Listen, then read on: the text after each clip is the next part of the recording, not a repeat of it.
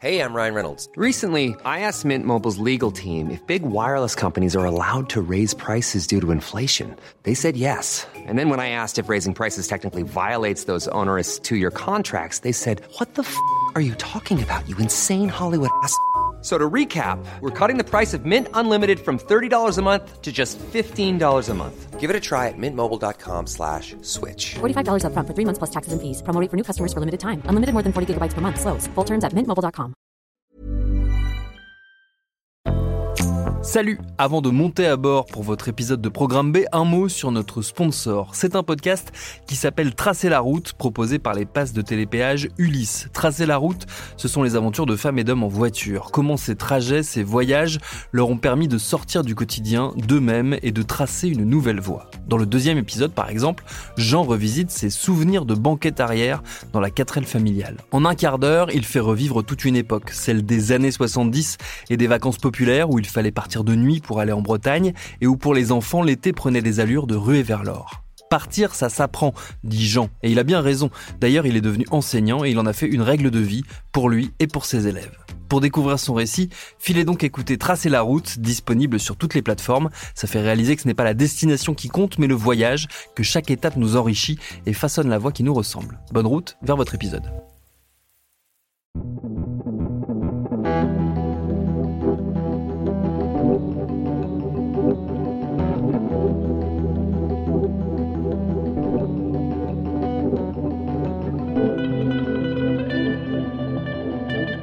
Salut, c'est Thomas Rozek. Dans quelques mois, celles et ceux d'entre nous qui possèdent une carte d'électeur sont appelés à s'en servir une nouvelle fois à l'occasion des européennes. Alors on ne peut pas décemment dire que c'est un scrutin qui généralement passionne les foules avec la même vigueur que par exemple la présidentielle, mais il n'en reste pas moins que cette élection est un test souvent décisif pour les partis politiques, une façon de mesurer leur influence, leur succès, l'écho que rencontrent leurs propositions auprès des Français. C'est d'autant plus crucial que c'est un peu le bordel politiquement parlant dans notre beau pays, notamment dans les rangs des différentes formations. Prenez par exemple la France Insoumise, le mouvement de Jean-Luc Mélenchon, auréolé d'un beau score en 2017, mais secoué par des luttes intestines entre les différentes écoles de pensée de la gauche radicale qu'elle tente de maintenir unies. Et au beau milieu, une figure étrange, un peu isolée, unique en son genre, celle de François Ruffin, le député reporter comme il se présente, qui a de nouveau fait parler de lui à l'occasion des Gilets jaunes sur lesquels il prépare un film. Quoi qu'on pense du personnage, une chose est sûre, il bouscule les codes et nous interroge sur ce que faire de la politique veut dire. Ceci étant dit, ses objectifs et ses ambitions semblent être autant un mystère pour ses camarades de l'Assemblée que pour nous, simples observateurs. Alors on va se poser une question aujourd'hui. Qui êtes-vous, monsieur Ruffin? Ce sera notre épisode du jour. Bienvenue dans Programme B.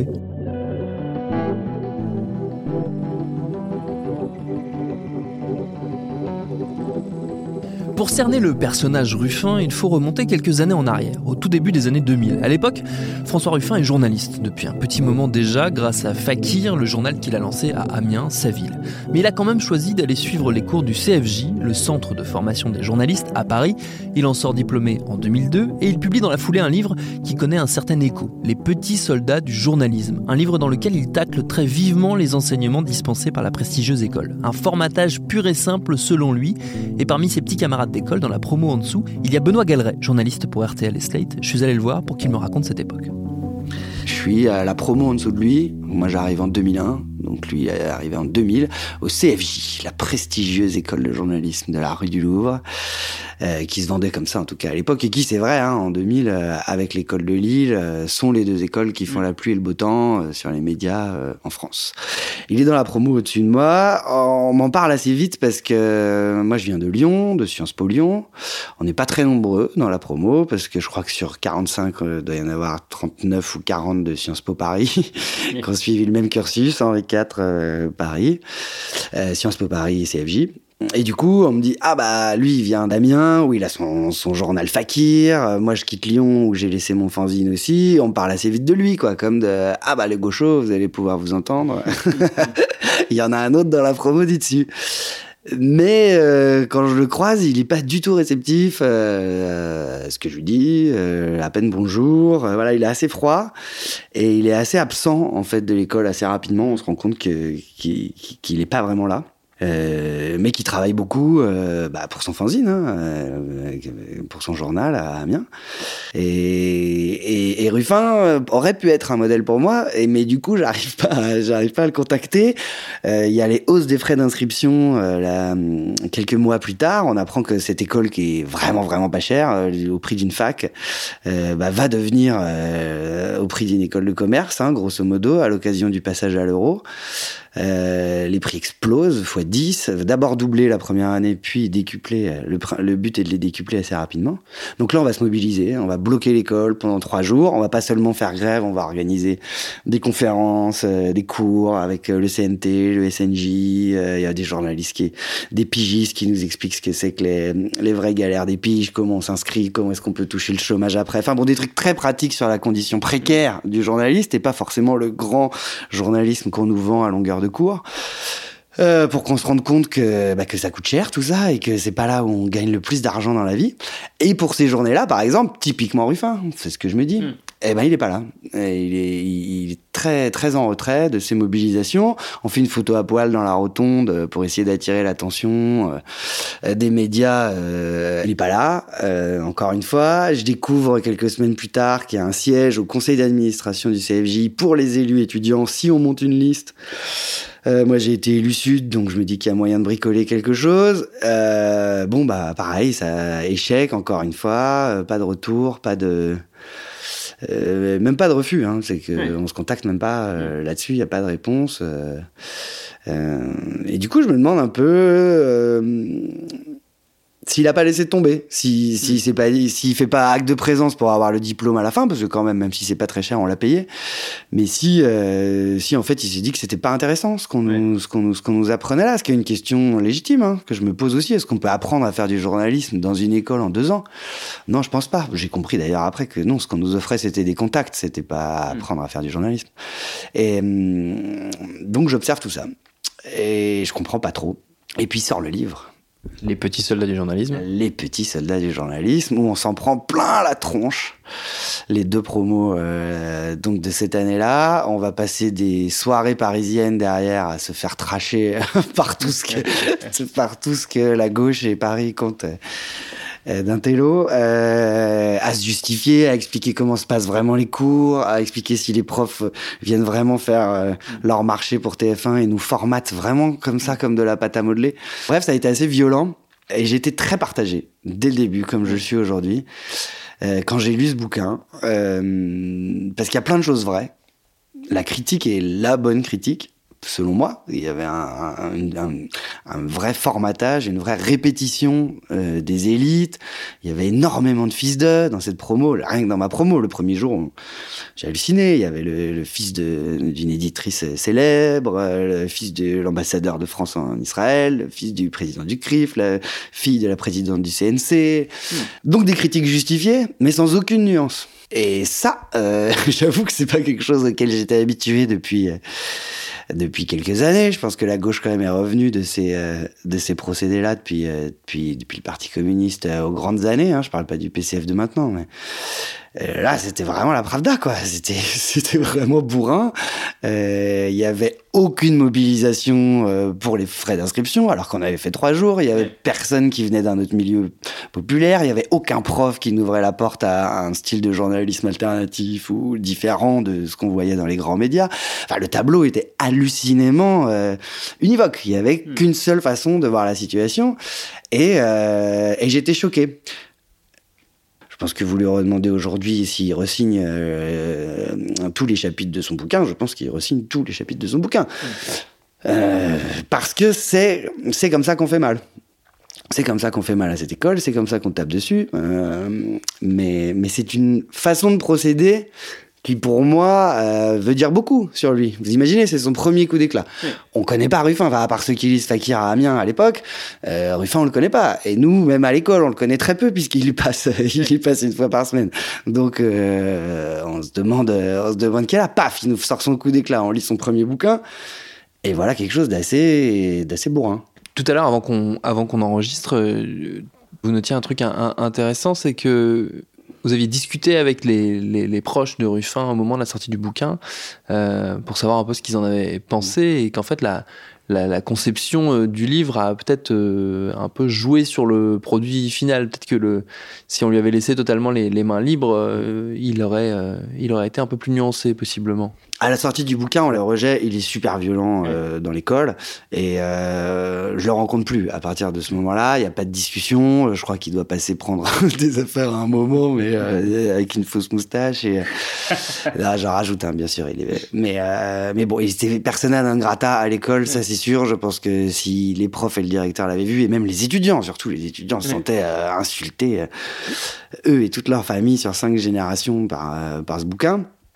Euh, donc la discussion était plus possible. Donc j'ai pas pu malheureusement lui demander, mais enfin, euh, et moi, et nous, et les cinq ou six euh, qui ne correspondent pas à ta description de l'école et qui avons tenté de changer les choses et tu nous as pas aidé à ce moment-là. Qu'est-ce que t'en fais? J'ai pas pu lui poser cette question.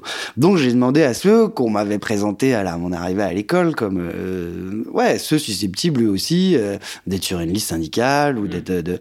et eux m'ont dit non mais lui on veut pas. En effet, c'est il avait pas écrit ça euh, à la base, mais tu sais, pour être publié, euh, surtout aux arènes, il fallait que ça soit un coup de poing. Et donc, euh, on n'allait pas publier une thèse scientifique mesurée avec 17% des élèves viennent quand même de foyers gagnant moins de, alors on était encore enfant à l'époque, 5000 francs par mois on n'était pas du tout là-dedans. Et euh, et que Alimi euh, est repassé derrière euh, voilà c'est ce qu'on m'a dit en tout cas est repassé derrière pour muscler euh, le truc et en faire ce truc coup de poing qui ne va que dans un seul sens. Alors est-ce que lui avait mis beaucoup plus de nuances? Je le saurais jamais et, et je me le demande. Mais en tout cas, j'ai pas l'impression que qu'il regrette.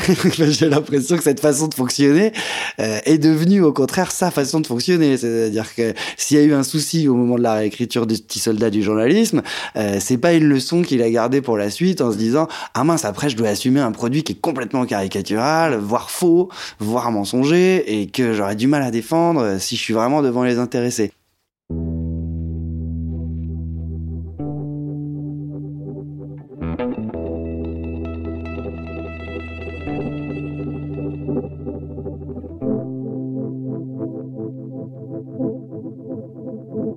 Après ce coup d'éclat, Ruffin poursuit sa route. Il signe un très beau livre, Quartier Nord, sur Amiens, évidemment.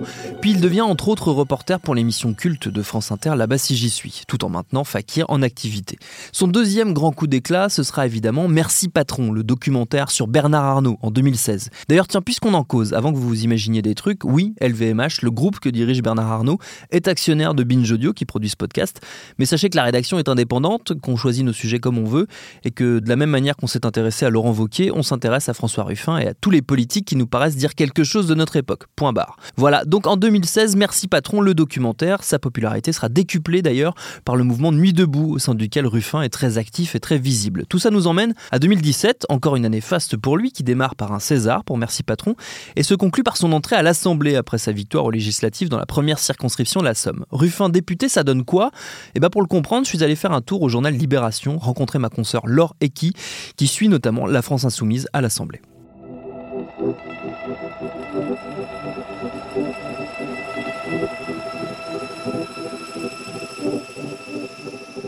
Quel député il est, François Ruffin?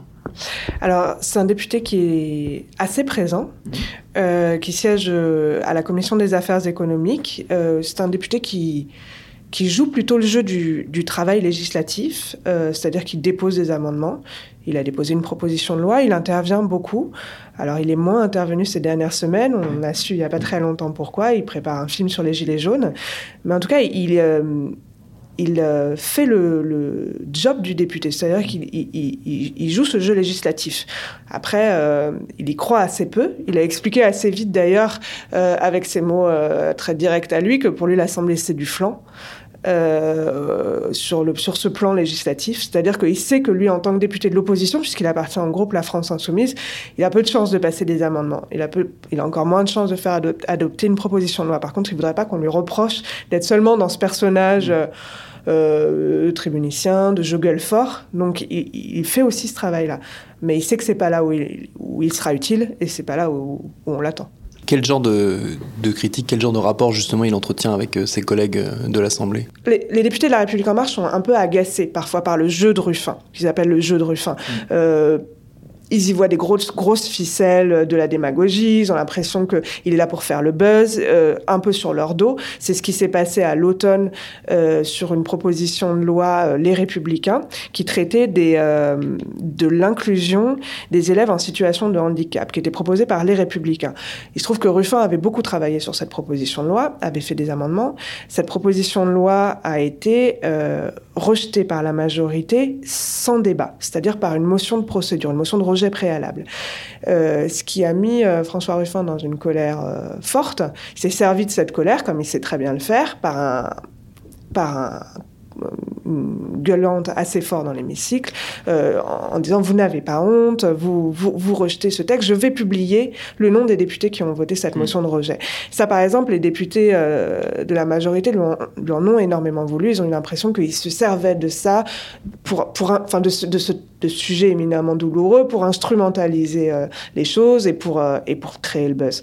Donc le, le personnage agace un peu pour ces raisons-là. Ils ont la- et puis ils ont des conceptions diamétralement opposées de ce qui doit être le député. Pour un député de la majorité, euh, le mandat c'est celui d'être un législateur. Comme Ruffin n'y croit pas, euh, ils peuvent pas se mettre d'accord là-dessus. Après, il se trouve que dans dans les couloirs, à la buvette, euh, beaucoup ont des liens avec Ruffin.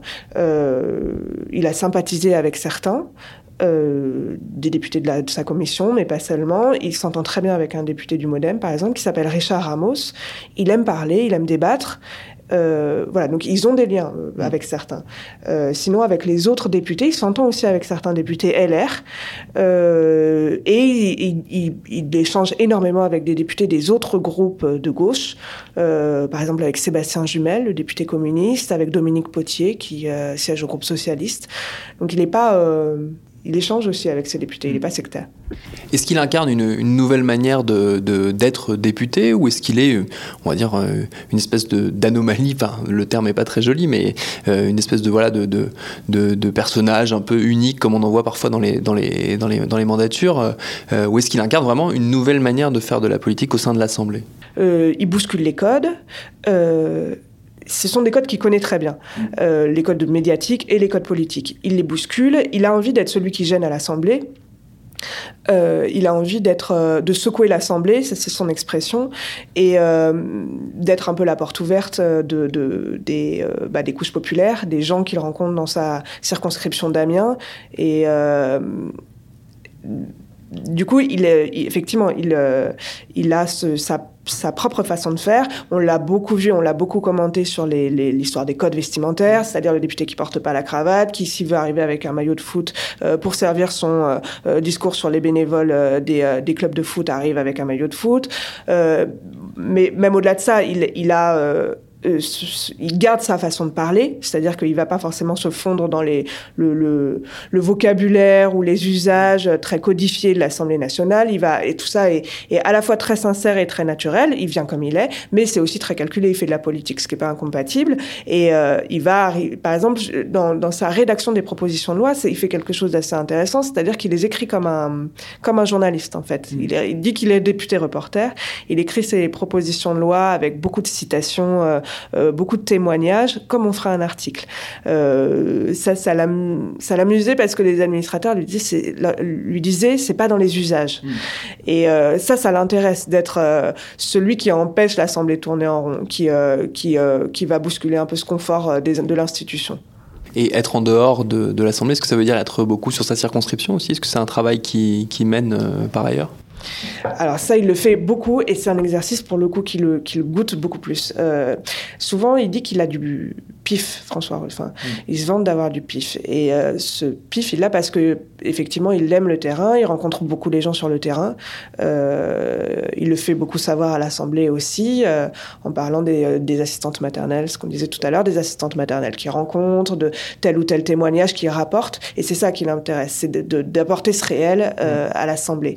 Et euh, là, on l'a beaucoup vu sur les, sur les Gilets jaunes. Il, il, il aime aller sentir le terrain, aller euh, rapporter les doléances, aller être auprès des vrais gens. Donc, il, dit, il leur dit qu'il est, qu'il est leur porte-voix à l'Assemblée. C'est ça qui lui plaît le plus et c'est là où, euh, où il se sent une utilité.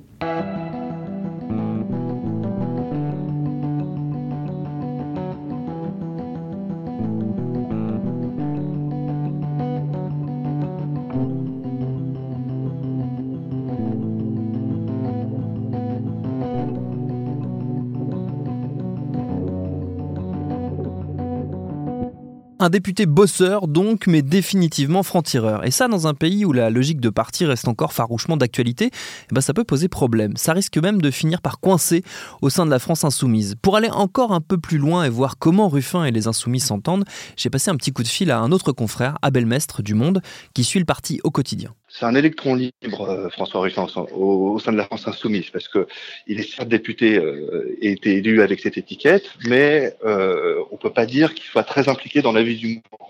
Par exemple, il n'était pas à la dernière convention à Bordeaux début décembre. Il est passé rapidement l'année dernière aux amphis d'été, donc les universités d'été la France insoumise.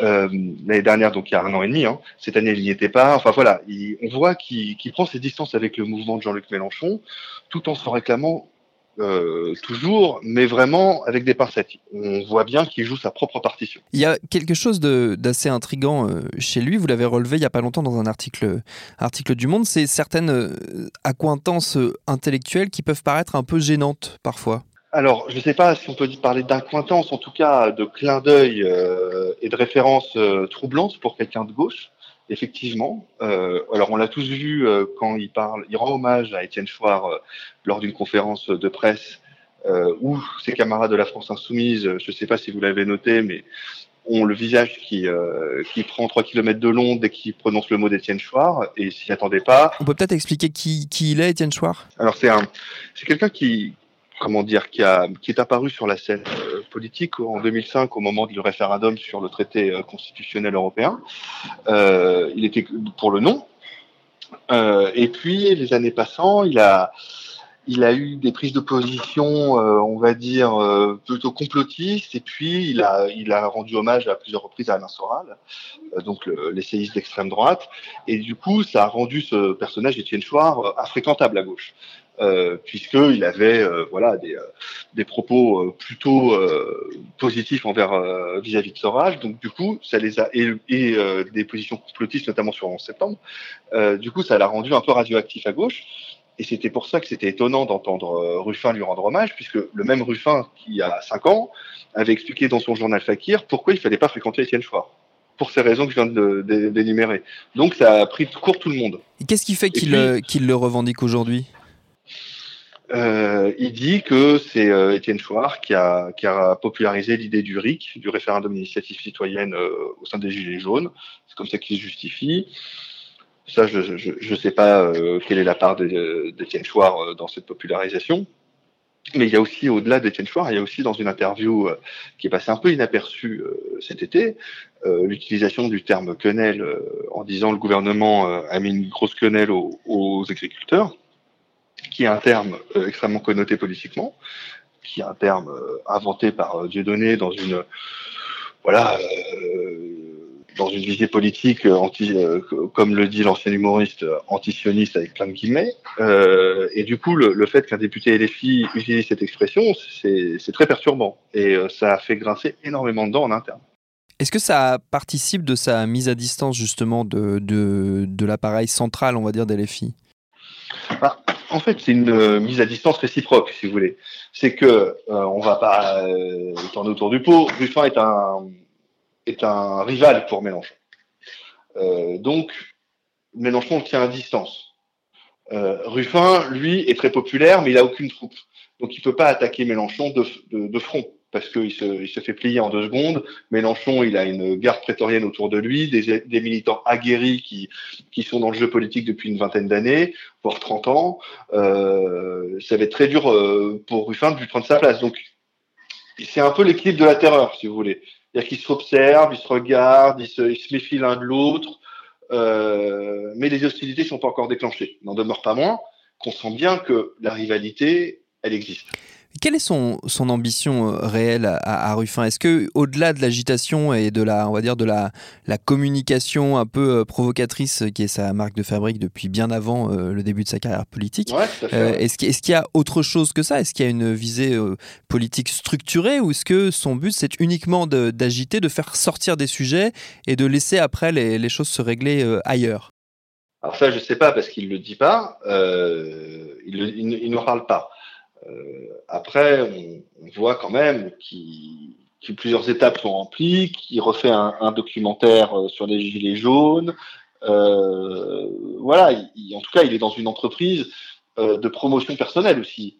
alors maintenant, savoir à, à, quoi va servir cette promotion personnelle, est-ce que c'est pour porter un combat politique celui des Gilets jaunes actuellement, ou d'autres combats qu'il a pu mener et porter à l'Assemblée nationale, parce que c'est un député qui a un, qui a un vrai talent pour populariser des, euh, des causes et des combats qui sont oubliés, c'est vrai, il faut le, faut le reconnaître, hein.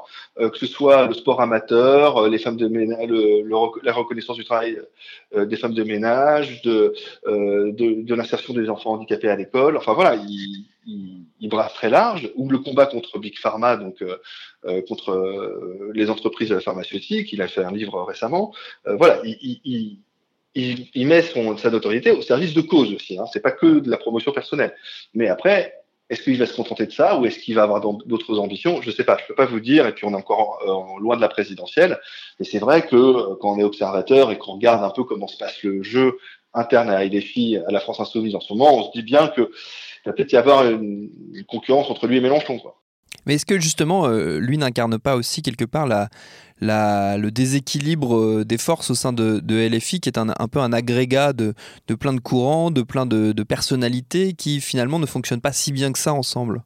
Mais en fait, lui, il est, comme je disais tout à l'heure, il n'est pas vraiment dans LFI, et puis il n'a pas de, dans LFI, il n'a pas de représentant, si vous voulez. Non seulement lui, il n'y est pas, en tout cas, il, il, s'y intéresse pas, mais en plus, il n'a pas, euh, comme il n'y a pas de courant, donc comme euh, vous venez de le, euh, il n'y a pas de courant structuré à LFI. Donc, en fait, euh, il peut pas y avoir un, une aile ruffinienne, ruffinienne, je sais pas comment on peut dire. Donc, s'il n'y est pas, bah, en, en, interne, il n'existe pas. Il n'y a, y a, pas de, il y a pas de gens qui représentent Ruffin en interne. Personne. Donc, il s'y tient euh, très éloigné. Et aussi, on a pu le voir, et ça, ça a beaucoup énervé aussi euh, chez les Insoumis, euh, c'est que pendant les perquisitions au mois d'octobre, pendant cette semaine-là euh, vraiment compliquée pour les, filles, où il, s'est passé plein de choses, ils avaient besoin de soutien, euh, Ruffin n'a rien dit. Il n'a pas soutenu, il était en province, enfin, c'était comme si ça n'existait pas. Donc ça, c'est resté dans la mémoire des insoumis, ça, il, lui en vole beaucoup. Est-ce que son avenir politique risque de se jouer du coup en dehors de cette, de cette structure-là à terme? Moi, je pense. Je pense. Je pense qu'un jour, il quittera avec fracas la France insoumise. Parce que s'il veut exister à, euh, à, côté de Mélenchon, il est obligé de quitter la France insoumise. Il n'y a pas de place pour deux personnes comme ça au sein du même euh, mouvement, euh, fut-il gazeux. C'est euh, impossible. C'est impossible. Donc je pense qu'un jour ou l'autre, il va y avoir une divorce entre les deux. S'il a des ambitions présidentielles, par exemple. Après, il peut se contenter de son boulot de député, ce qui lui permet de faire des documentaires, qui lui permet d'avoir une existence médiatique. De, voilà mais euh, il est jeune, il a, il a à peine 40 ans, je ne vois pas se contenter de ça. Mais peut-être que je me trompe.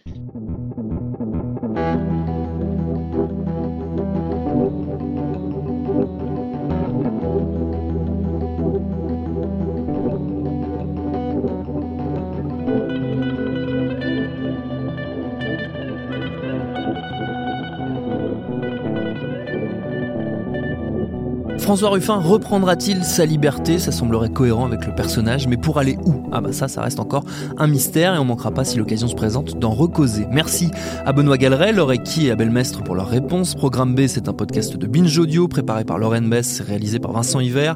Abonnez-vous sur votre appli de podcast préféré pour ne manquer aucun de nos épisodes. Facebook, Twitter et consorts pour nous interpeller.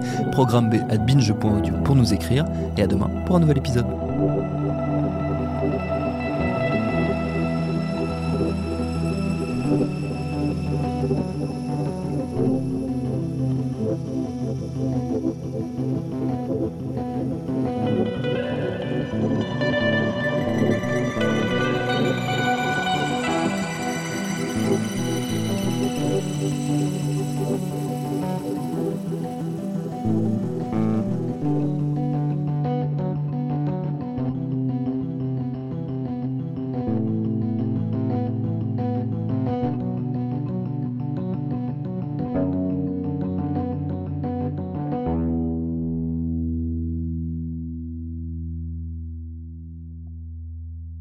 Binge.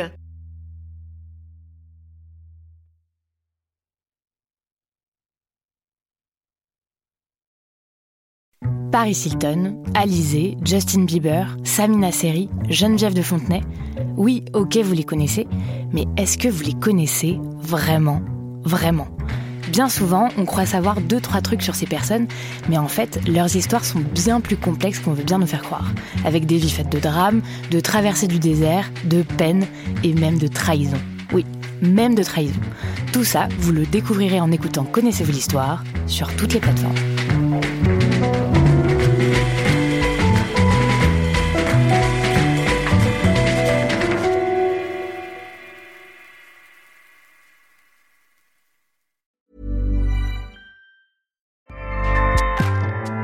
ACAST powers the world's best podcasts. Here's a show that we recommend.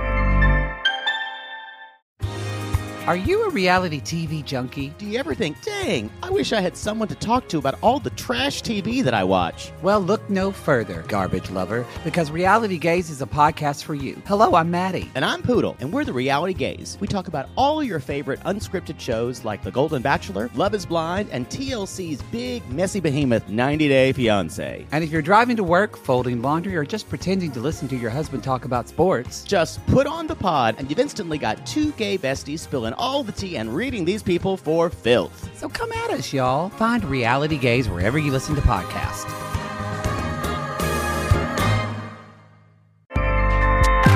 ACAST helps creators launch, grow, and monetize their podcasts everywhere. ACAST.com.